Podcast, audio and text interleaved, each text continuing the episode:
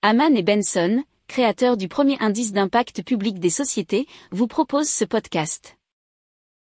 Haman and Benson. Le journal des stratèges.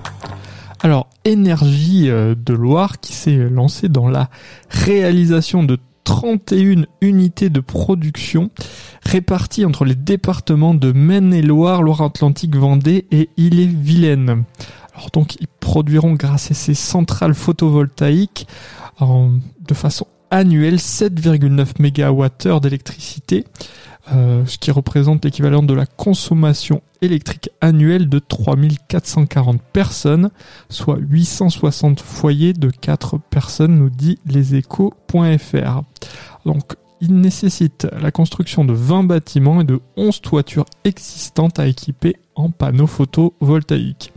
Il revendique la construction déjà l'an passé de 10 MW crête de centrales solaires, soit l'équivalent de 100 projets installés. Alors c'est une tendance qui va se poursuivre en 2023 avec déjà 50 MW crête à construire, ce qui représente une surface de 25 hectares de panneaux photovoltaïques sur plus de 250 bâtiments.